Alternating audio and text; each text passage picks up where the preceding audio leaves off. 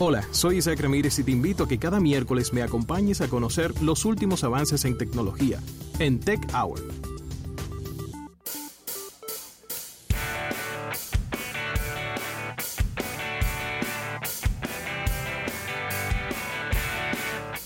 Bien, y con su chupi en la mano recibimos a nuestro compañero Isaac Ramírez.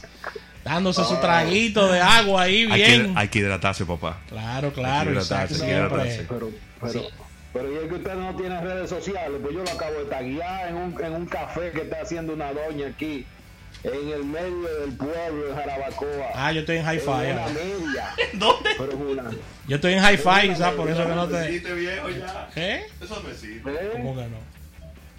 ¿Cómo que no existe? Pero esa es la red social favorita de Rafa. Oh, pero ven acá. Pero ¿cómo que no existe? Yo hablo con gente ahí que me contestan cada seis años. Cada vez, que, cada, vez, que se cae alguna red social. Señores, buenas tardes, buenas tardes a todo el equipo. Bueno, eh, encendida esta semana, más no podía estar. Eh, muchas cosas, muchísimas cosas, pero vamos a arrancar con dos situaciones importantes que se están dando en dos de las principales empresas. Eh, por un lado, arrancamos con el tema de Apple. Eh, hola. Te escuchamos perfectamente, Isaac. Perfectamente, Isaac Ramírez. Qué bonito, qué bonito. Bueno, eh, una situación que se está dando a partir de hace tres días y fue el tema de lo que está ocurriendo con los, los dispositivos iOS o los iPhones. Sí. En este caso, eh, a partir del de, el 3 de noviembre pasado, muchos, muchos de los iPhones se estarían quedando eh, sin algunas de las funcionalidades. ¿Cómo? Entiéndase, eh, sí, señor. Eh, los usuarios empezarían a dejar de tener diferentes eh, aplicaciones o funciones dentro del mismo. Eh, hablamos de, teléfonos específicos, por ejemplo, el iPhone 5 eh, requeriría una actualización para conservar la función de ubicación precisa del GPS. Eso es cosas como esa. Otra de las funciones se basan en la fecha, la hora, por ejemplo, el App Store, el iCloud, el correo electrónico, Safari. En caso de usted no hacerlo, el almacenamiento en la nube también dejaría de funcionar en esos dispositivos. Otro de los que necesitarían actualización más que urgente y necesaria son los iPhone 4S, los iPads de tercera y cuarta generación, el iPad mini y el iPad 2. Las actualizaciones se deben a que Apple ajusta eh, su GPS eh, cada 1024 semanas. ¡Wow! Es decir, es decir, que eh, casi 20 años, la próxima fecha de ajuste sería el próximo 3 de noviembre, dentro de 20 años. Pero eh, usted tendría que hacer mínimo, mínimo, una actualización a iOS 10.3.4. Escúcheme bien, si usted tiene uno de los siguientes dispositivos, entiéndase, el iPhone 5, el iPhone 4S, iPads de tercera generación, tercera y cuarta generación, los iPad mini y iPad 2, tiene que hacer una actualización de software, por lo menos hasta la versión 10.3.4. Eh, fuera de eso, eh, y esto es obligatorio, no es que eh, va, va a poder continuar el dispositivo funcionando sin esas cosas, o sea, es obligatorio que usted tiene que hacerla. En caso de eh, usted no hacer dicha actualización, se tendría que hacer una copia de seguridad obligatorio y restaurar el equipo por medio de una computadora para que volvieran a funcionar las eh, funciones que se desactivaron. Esa es una situacióncita que eh, nada ha sorprendido a muchísima gente este, este, este esta semana tan corta. Que empezaron a ver cómo sus dispositivos eh, tenían algunas situaciones. Eso es por ese lado. El otro lado, señor, tiene que ver con eh, Netflix y una situación que se está dando, muy, muy mala noticia, sobre todo para los que pagaron muchísimo dinero por eh, Smart TVs. Eh, muchas de, lo, de, los Smart TVs estarían dejando de eh, incluir a Netflix o sencillamente Netflix no se va a ver en ellos. ¿Cómo? Entiéndase que las... Sí, Sí. Eh, estamos hablando de que eh, reproductores, reproductores e incluso de eh, contenido como Roku, que son van a partir del próximo primero de diciembre dejar de funcionar. Hablamos de los modelos, los Roku 2050X, Roku eh, 2100, Roku 2, 2000C, eh, también los Roku HD Player, los Roku eh, XD Player van a dejar de funcionar Netflix en ellos. También están incluidos eh, televisores Samsung Smart TV eh, de las primeras generaciones y también televisores Vicio y Sharp. ¿Qué es lo que pasa? Lo que pasa es que Netflix está descartando el soporte que estaba dando a televisores eh, construidos, qué sé yo, en 2009, 2011, esos televisores viejos y e igual eh, adaptadores que sencillamente ya ellos entienden que no, que la gente tiene que evolucionar. Cosas que tengan menos de 5 años o más de 5 o 6 años, ya sencillamente eh, usted tiene que evolucionar. Y es parte de lo que están haciendo. De hecho, la propia Samsung emitió un comunicado diciendo mira, eh, tú más o menos tienes razón y una de las cosas por la que le estamos diciendo a que Netflix nos está eliminando es por un tema de limitaciones técnicas. Entiéndase, los televisores más antiguos ya no tendrían capacidad de conectarse a actualizaciones eh, para el sistema de transmisión de contenido. Entiéndase, eh, Ah, una de las cosas que ha hecho Samsung es cambiar. Antes ellos tenían un sistema propietario para los televisores, una cosa que ellos se inventaron ellos mismos y después evolucionaron a Tyson. Los nuevos Smart TV tienen Tyson. En el caso de los televisores LG, por, por ejemplo, tienen WebOS. Entonces, esas actualizaciones sí permiten que las aplicaciones de Netflix interactúen bien con el sistema operativo, eh, tengan todas las capacidades que se necesitan, etcétera. En el caso de los televisores anterior a, a estas actualizaciones, sí van a tener problemas. Ahora, ¿qué usted puede hacer? Porque no lo vamos a dejar así con la mano en la cabeza. Una de las cosas que usted puede hacer es irse al tema de colocarle una consola de videojuego y que entonces esa consola se sincronice a través de, su puerto HDMI y va a poder reproducir el contenido o sencillamente irse a eh, dispositivos como los Chromecast, ah, también como los Amazon Fire TV o la actualización a los eh, Rokus, los Roku TV, que usted puede conectarlo a través del HDMI. Así va a tener toda la interacción que usted necesita eh, a través de obviamente estas eh, estos dongles que se le agregan a los puertos HDMI. Así que eh, esas dos cositas eh, con los que nos recibió este fin de semana largo la situación que está habiendo con Netflix de algunos dispositivos que sencillamente no van a, funcionar y eso es a partir del primero de diciembre y eh, la situación que se está dando con los dispositivos iOS eh, de Apple que no estarían o, estarían perdiendo funcionalidades a partir del 3 de eh, noviembre de este mismo año. Isaac, vi que vi por ahí que la gente de Xiaomi fue que lanzaron un teléfono con cinco cámaras. Bueno, lo de Xiaomi ya yo es una cosa que de verdad está, está de lujo, de lujo, de lujo lo, que tiene Xiaomi. Y Xiaomi está eh, lanzando, y disculpe, Xiaomi está lanzando un móvil cada mes. Prácticamente. Está como en Samsung en su mejor tiempo. Increíble. Es el Mi Note, el Mi Note 10. Tiene una cámara principal de 108 megapíxeles, pero tiene en total cinco, ¿cómo se llama? Cinco... Tiene seis cámaras. Cinco sensores. Sí, tiene, tiene seis cámaras, tiene una cámara frontal de 32 megapíxeles, una apertura f2.0, bastante luminosa, tiene una de 108 megapíxeles que curiosamente es fabricada por Samsung, con una apertura de f1.7 súper luminosa. Eh, de hecho, estaba viendo unos demos más temprano en la madrugada eh, y ellos apuestan a tener casi la misma cámara o la misma fotografía nocturna que tienen los Pixel y los Mate 30 eh, y Mate, Mate, Mate 30 y P30. O sea, que son de los dos mejores dispositivos para hacer fotografía nocturna. Bueno, pues la apuesta de, Xiaomi con esta cámara de 108 megapíxeles, que es una completa locura, sería esa. La otra cámara es de 20 megapíxeles, que permitiría un angular eh, de 120 grados. Eh, otra cámara de 12 megapíxeles para hacer retratos con zoom de 2x otra cámara de 5 megapíxeles, uh, telefoto de hasta 5X y otra cámara para hacer fotografía macro. Ahora, tú vas a decir, coño, explícame.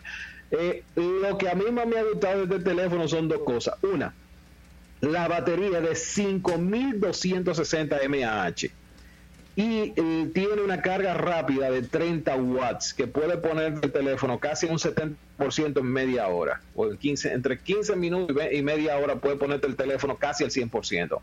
Ah, va a venir con conectividad dual en 4G, eh, viene con Wi-Fi 5, viene con jack de 3.5, con NFC, va a venir con el lector de huella directamente en la pantalla, reconocimiento facial y audio en alta resolución con un peso de 208 gramos.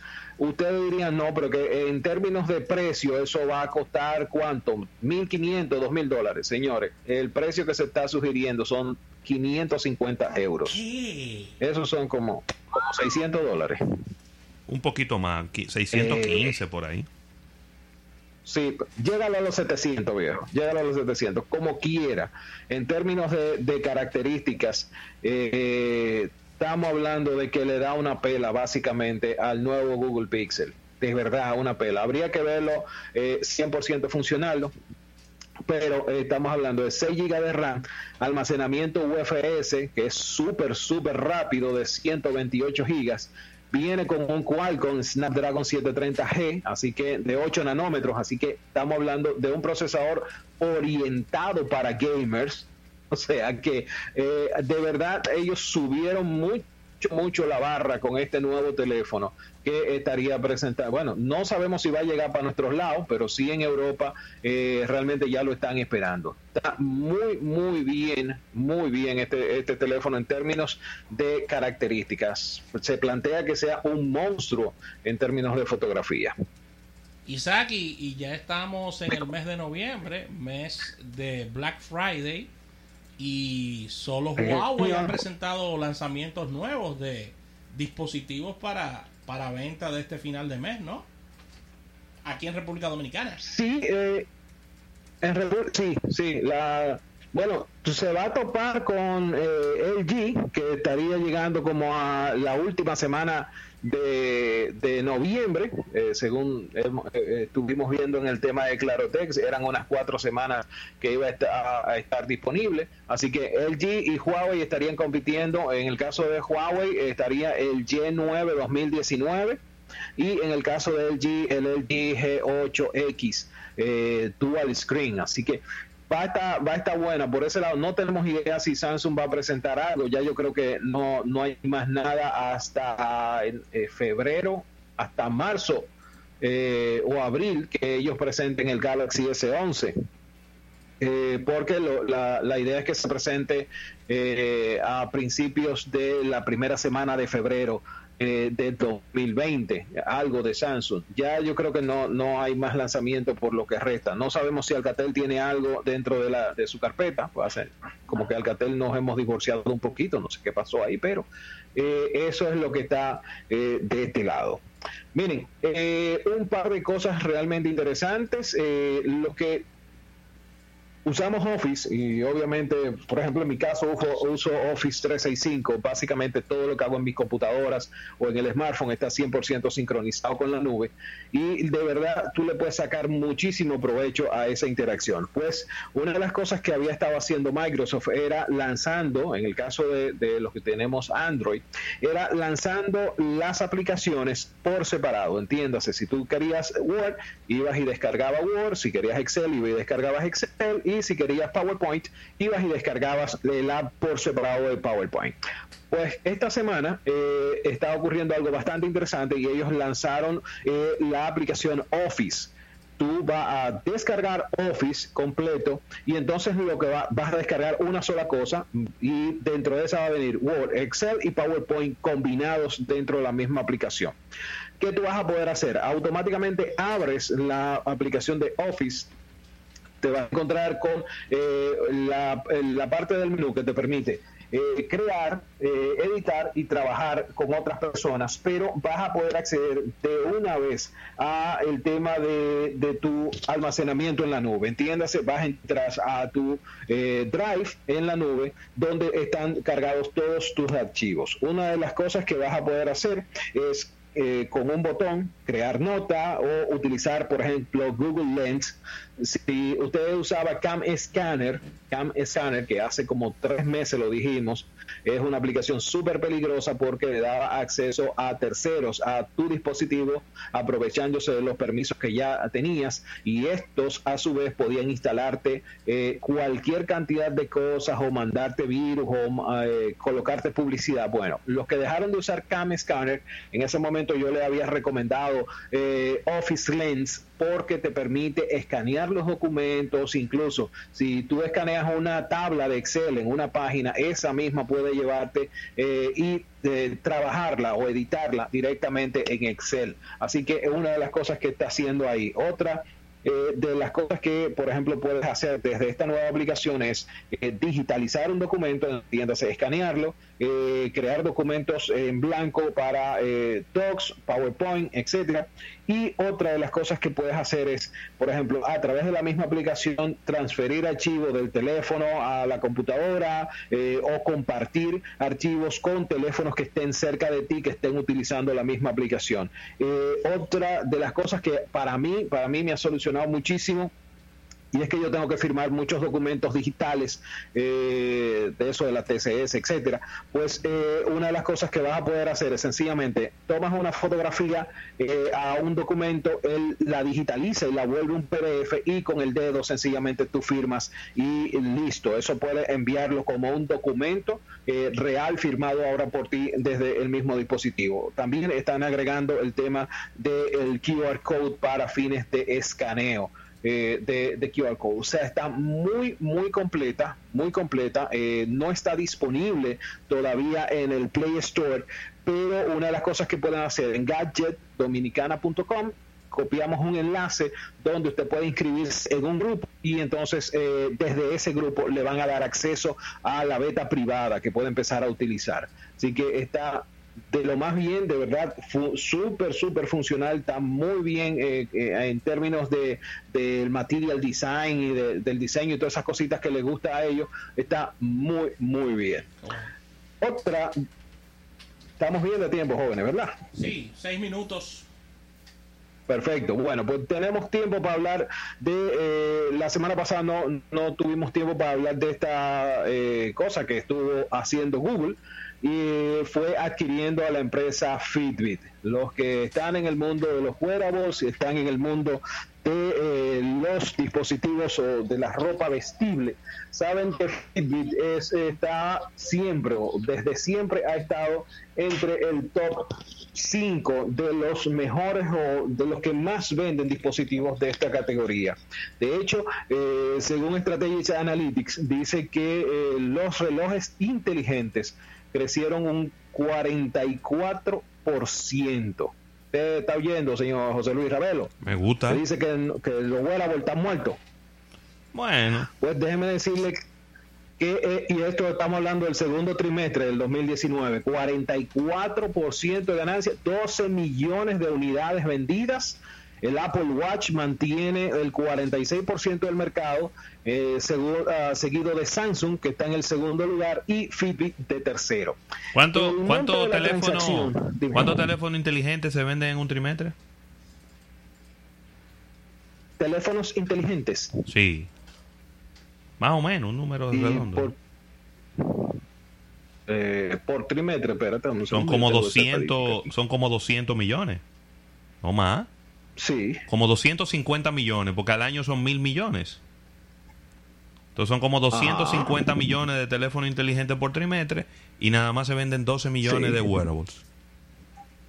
¿Y por qué tú entiendes que la gente tiene que comprar un teléfono inteligente y comprar un reloj inteligente al mismo tiempo? Yo, a ver, ayúdame ahí. No, yo no digo que no, es, pero ese es al mismo tiempo. Pero es un accesorio. un, teléfono, un reloj inteligente es un accesorio del teléfono inteligente. Por lo tanto, tú lo usas si quieres. yo sé. Y la mayoría de la gente no quiere porque no saben para qué significa, pero que tú te vives quejando y estamos hablando de un crecimiento de un 44%. ¿Tú quieres más de pero ¿Eh? no, en un semestre desconocido. Tú me dices un crecimiento de un 44% y después me dices 12 millones y yo sale un suspiro de mi nariz. Perdón, 12 ¿Eh?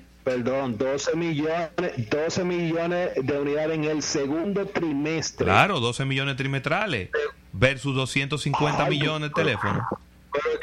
Pero mi amor, es que tú no puedes comparar una cosa. Claro, claro que tengo que compararlo, Isaac.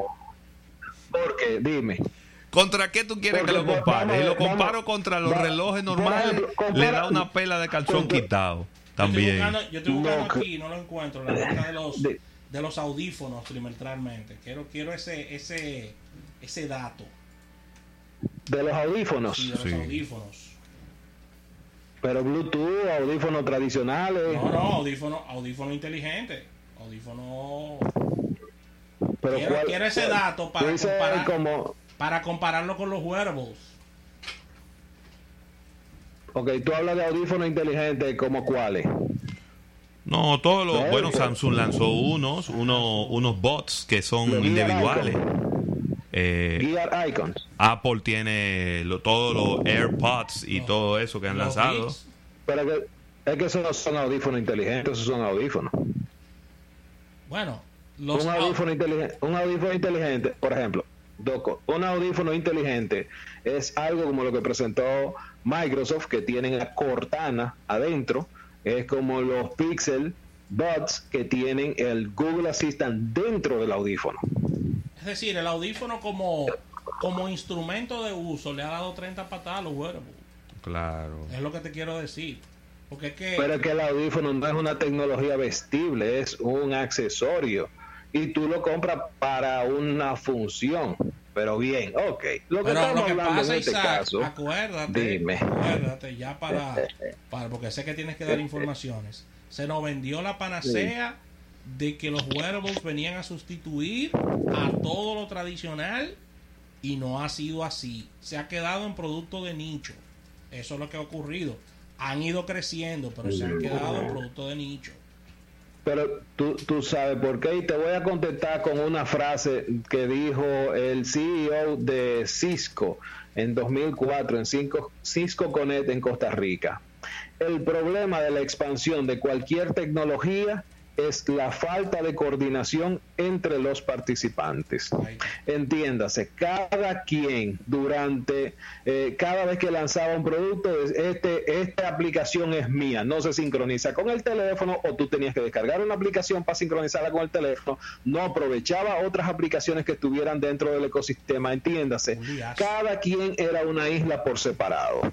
Eso fue lo primero. Por ejemplo, ahora tú tienes que eh, muchas de, los dispositivos que se están lanzando se sincronizan, por ejemplo, con Google Fit, se sincronizan con eh, aplicaciones como las, las que traen los Samsung Galaxy, con las que traen los, eh, los Huawei. Por lo tanto, no requiere que tú tengas que descargar la aplicación específica de ese fabricante. Por lo tanto, él se va a sincronizar con lo que tú tienes. Y eso ha sido una, una de las cosas que quizás más ha impulsado el, el segmento.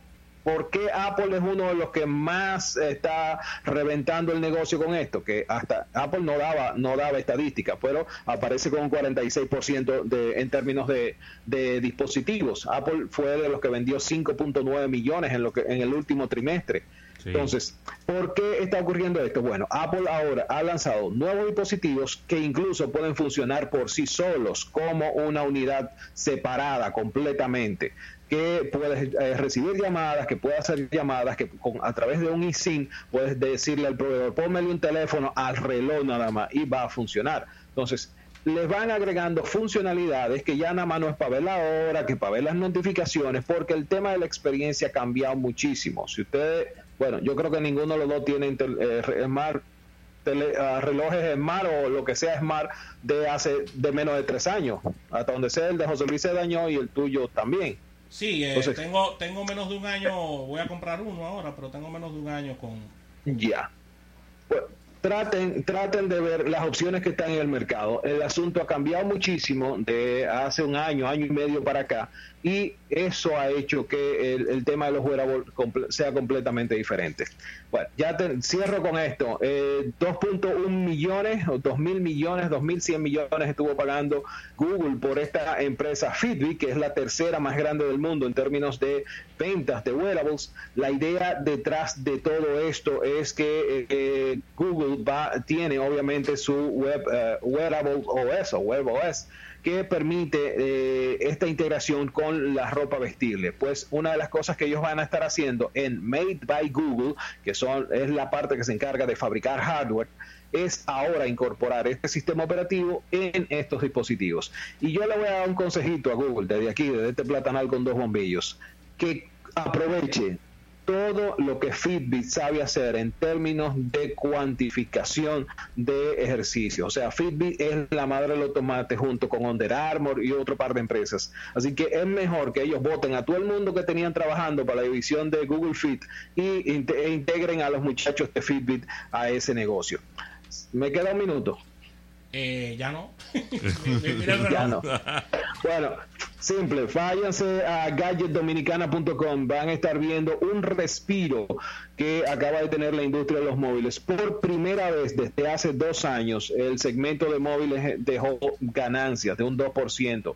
Se estuvieron vendiendo al final de este trimestre 366 millones de unidades. Eh, hay un caso interesante ahí con la gente de Huawei que eh, estuvo rompiendo récord, vendiendo 20, 200 millones eh, a finales de septiembre y está ahora mismo con una eh, con un crecimiento interanual del 29%. Apple bajó, Xiaomi bajó, Oppo bajó y Samsung tuvo una recuperación de apenas el 1.8 del 1%. Así que pásense por dominicana.com van a estar viendo eso y algo de eh, Adobe Photoshop que está lanzando una nueva app para los móviles. Gracias Isaac Ramírez, gracias a la Asociación Nacional de Ahorros y Préstamos, nos despedimos. Mañana otro almuerzo de negocios, bye bye. 88.